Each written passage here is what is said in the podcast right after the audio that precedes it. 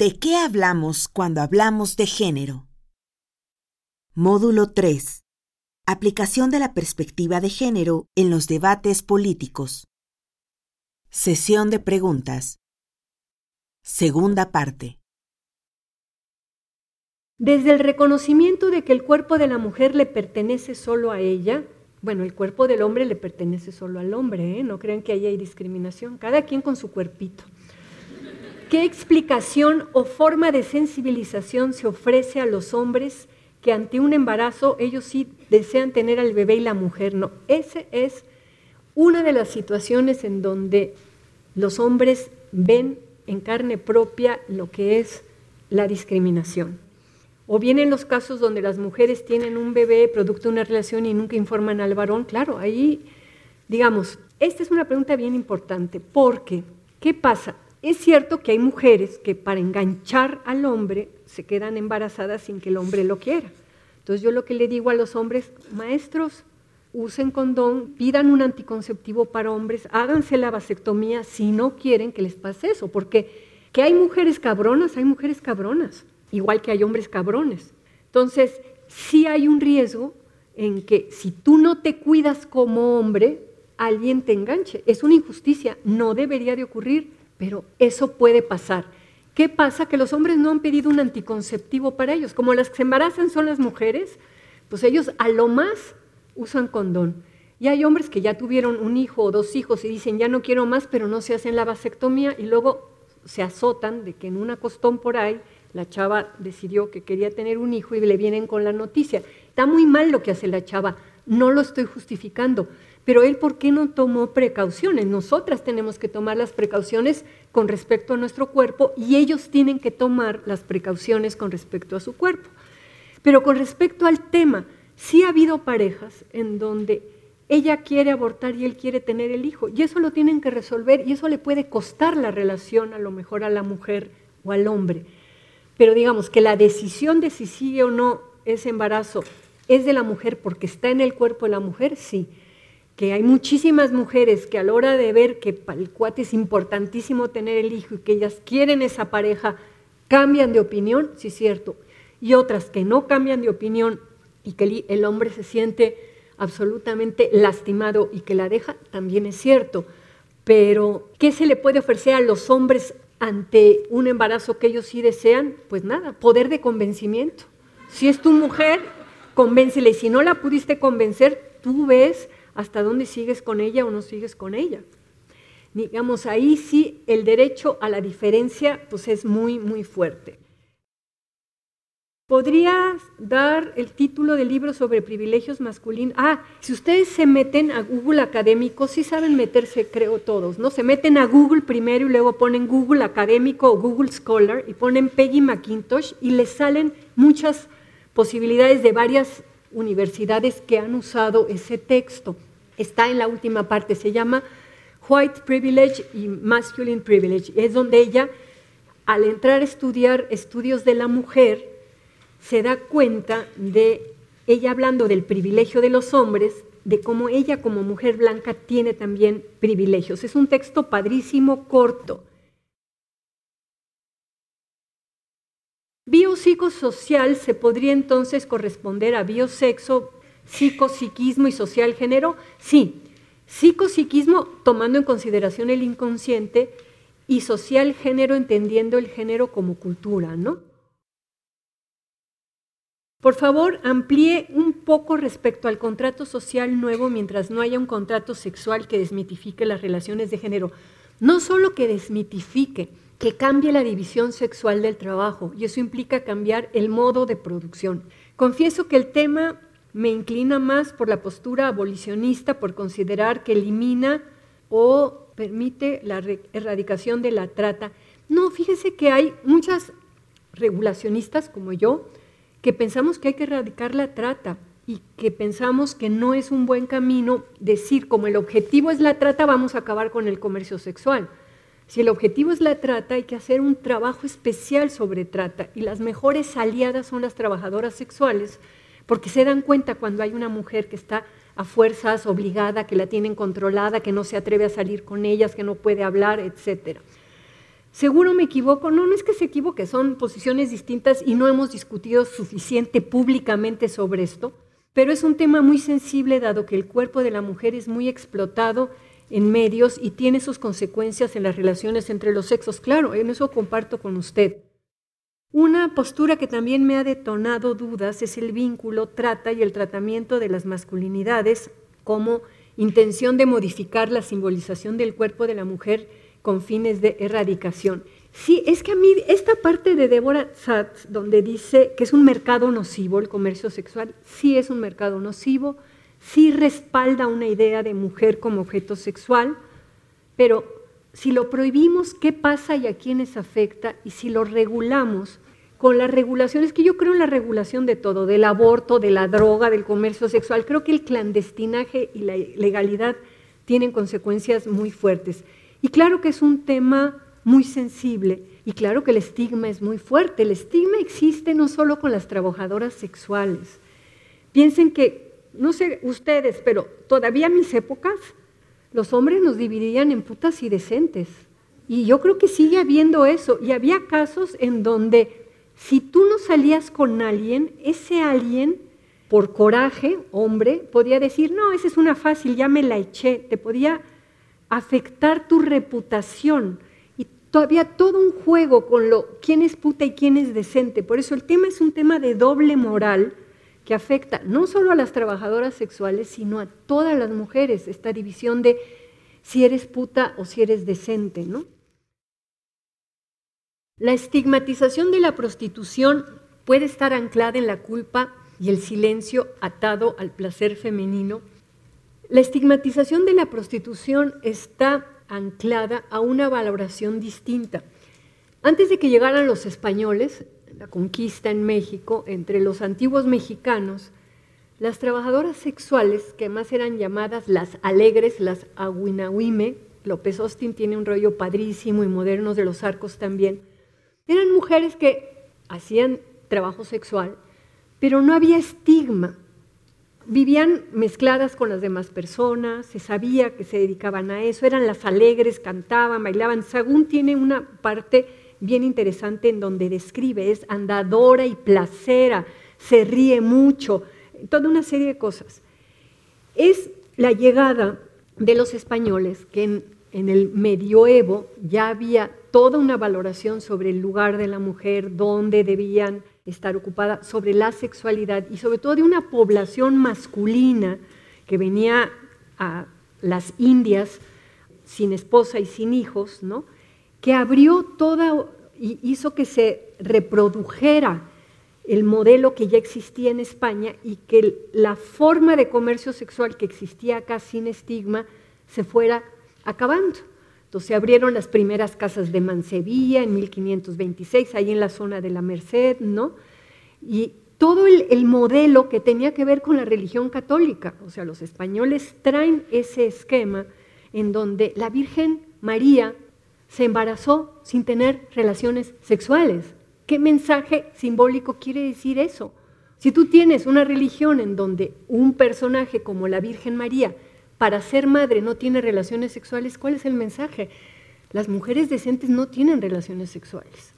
Luego vendrá la culpa, claro que luego viene la culpa y el silencio atado al poder femenino, pero hay que entender que es la religión católica que llega a México y se implanta en México la que va a estar reproduciendo eso.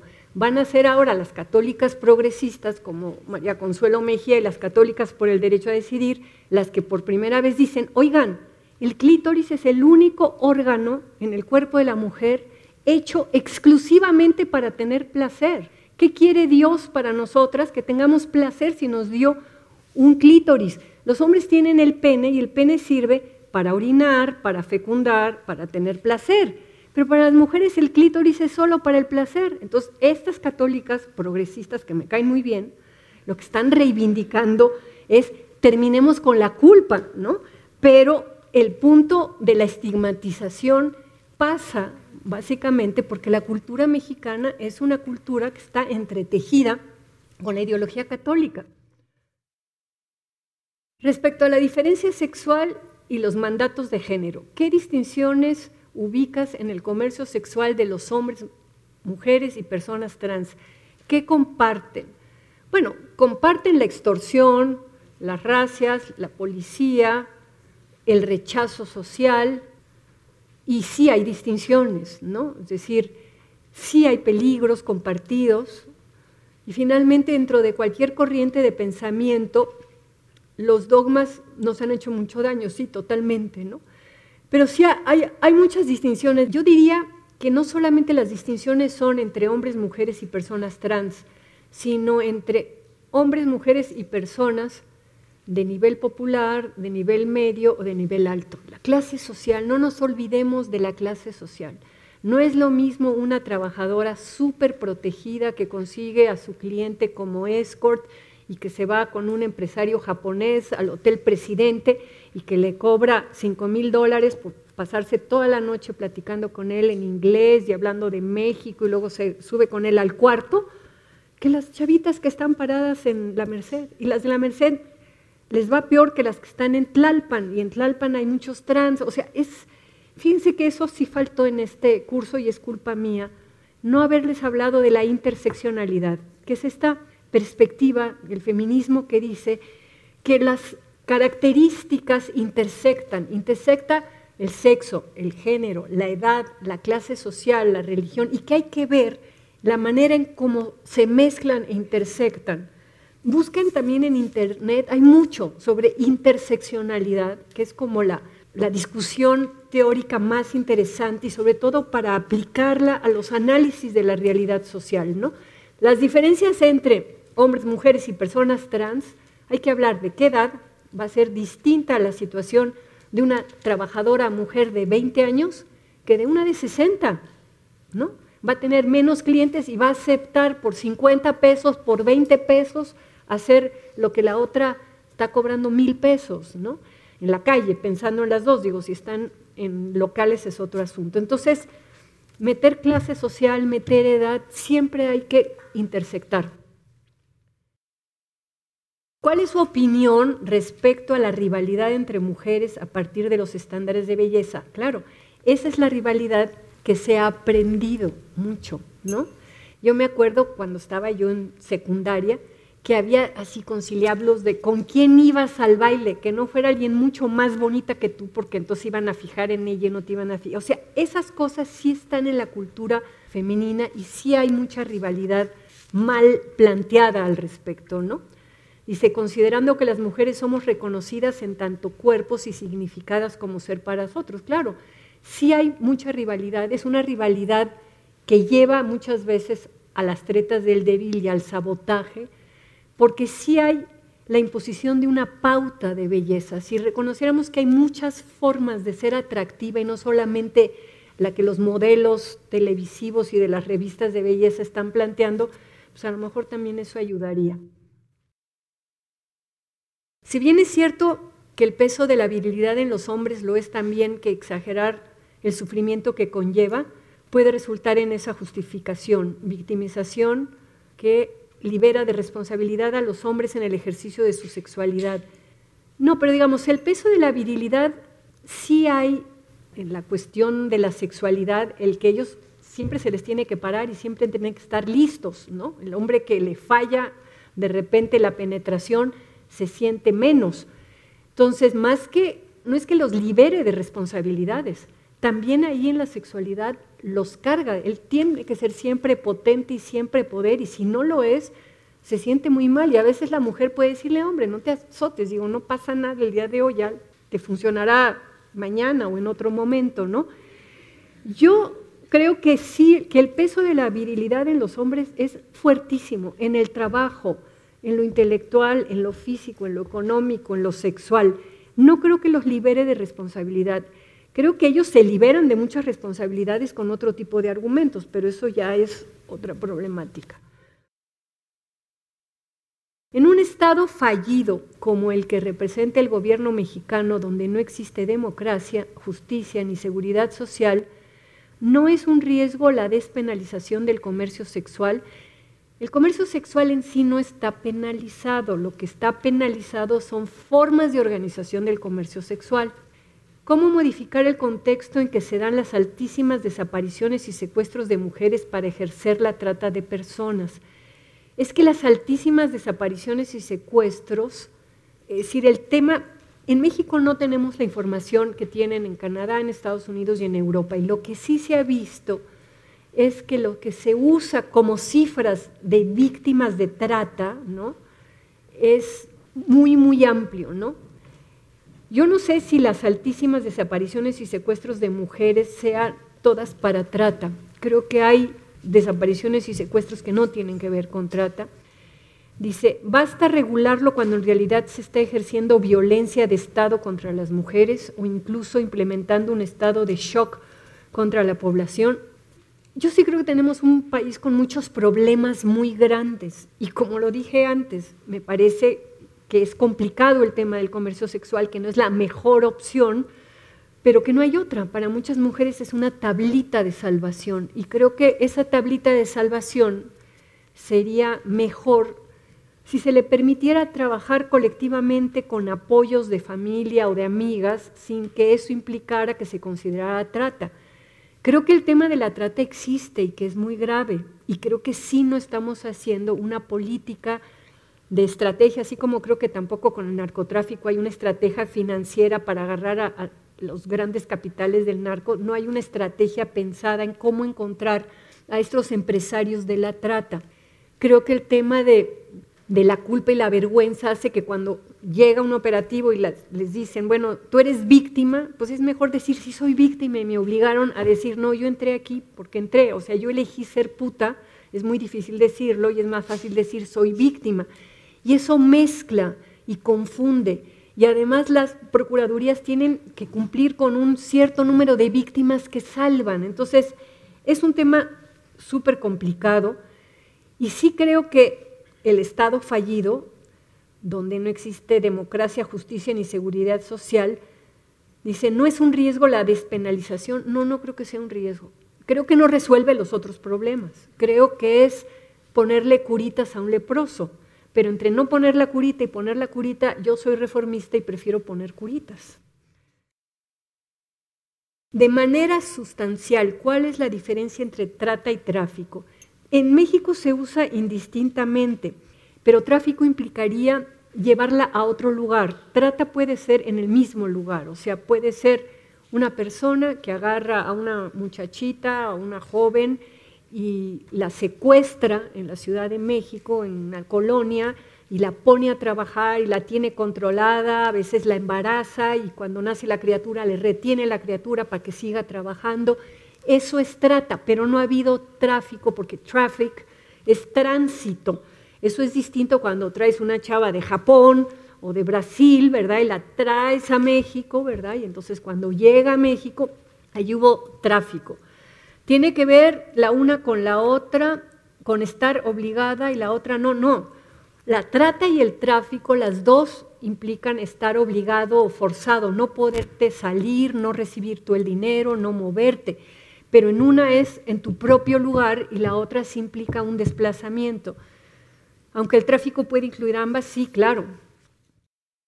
Otra de las similitudes entre el aborto y el comercio sexual son las razones por las que se estigmatiza. Sí, de acuerdo. Si apoyamos a otras mujeres para que interrumpan sus embarazos, sería un ejercicio de sororidad o de afidamento. Yo creo que sería un ejercicio de solidaridad. Afidamento es cuando tú reconoces que alguien tiene algo que tú no tienes. Entonces, y el tener el problema del embarazo no es que tengan algo que tú no tienes, es más bien tienen una necesidad. Como feminista, coincido plenamente en que tenemos derecho sobre nuestro cuerpo para acostarnos con cuanto se nos dé la gana sin que haya de por medio una relación de amor.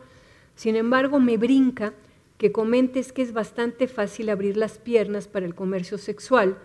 Sobre todo pienso hacia las mujeres que a diferencia de los escorts no tuvieran otra opción, es decir, si hay una situación que las obliga a hacer algo que no quieren hacer. Como feminista, abolicionista, coincido 100% en que el foco se tiene que poner en garantizar derechos económicos, sociales y culturales, y mi abolicionismo se enfoca a aquellas mujeres que venden su cuerpo obligadamente. Bueno, es que yo creo que la obligación la tienen todas, las meseras, las maquiladoras trabajan por una obligación económica, todos tenemos en distintos niveles que trabajar. Ahora, cuando yo dije que es bastante fácil abrir las piernas, porque las chavas te lo dicen, es decir, muchas de las chicas que trabajan en la calle, pregunta el cliente, ¿de cuánto es el rato? Y el rato son 10 minutos en donde a veces ni se quitan la ropa, se suben la falda, ¿no? Nada más y abren las piernas. No tienen que hacer todo un rollo como la escort, que sí tiene que hacer felatio y hacer y desnudarse toda y complacerlo y pasarse toda la noche con él. Es mucho más trabajo, claro, ganan muchísimo más que nada más el rato de me subo la falda y abro las piernas. No lo digo en un sentido peyorativo, de que sea fácil hacerlo. Yo creo que tomar la decisión de entrar al comercio sexual para ganar mucho más o trabajar lavando ajeno o entrar a trabajar en una fábrica o eso es una decisión complicada que hacen muchas mujeres, ¿no? Y que las obliga a hacer algo que no quieren. Bueno, también las obreras que están ocho horas frente a la máquina, tampoco les gusta lo que están haciendo y están obligadas por la situación económica. Yo creo que, excepto, como decía Marta Nussbaum, excepto las personas que somos privilegiadas como profesores universitarios y hacemos lo que nos gusta, y tenemos un cierto control de nuestro trabajo y desarrollamos nuestras habilidades, pues la mayoría de la gente está obligada haciendo trabajos que no les gusta. Ahora, la que te dice, yo trabajando en la Batap o no sé qué, limpiando oficinas, gano en un mes lo que gano aquí en un día, prefiero estar aquí y es la decisión de ella. Hay otra que dice, no, me da asco y no lo quiero hacer, prefiero estar un mes en la Batap y ganar eso. Entonces, esa decisión creo que no se puede imponerle a nadie. Creo que lo que hay que hacer es trabajar para ofrecerles opciones y que la gente de la BATAP le suba el salario mínimo, bueno, todos los empresarios de este país que suban el salario mínimo, creo que hay que hacer cambios estructurales muy fuertes y que en esos cambios estructurales las mujeres tengan más opciones, pero la que elige irse al comercio sexual y la que elige ser obrera, las dos, no es que les esté gustando mucho su trabajo, en mujeres se observa una renuncia y connotación negativa hacia lo femenino. ¿Cómo poder resignificar lo femenino y la maternidad? No, yo no creo que eso, digo, creo que hay una parte femenina, no sé, la de las uñotas con corazoncitos y los taconzotes, que hay un grupo de chavas jóvenes que están como criticando esa feminidad. Pero resignificar lo femenino y la maternidad, yo al contrario creo que hay una revaloración del papel importante que tiene la maternidad y del trabajo que significa la maternidad. Para valorar su papel fundamental a nivel biopsicosocial en la construcción de la persona como individuo, claro, yo sí creo que el trabajo de maternazgo y de maternidad es importantísimo y que al contrario, el pensar que es algo que se le da natural a las mujeres le quita mucho de lo que implica en términos de libido, de energía, de preparación. De veras, vayan al PUEG, Programa Universitario de Estudios de Género, a nuestro centro de documentación. Tenemos muchas de las inquietudes que aparecen en sus tarjetas. Allí se prestan los libros, se pueden leer en, en, el centro de documentación, que está muy bonito, y pues ya será para otro momento que nos volvamos a encontrar. Muchas gracias.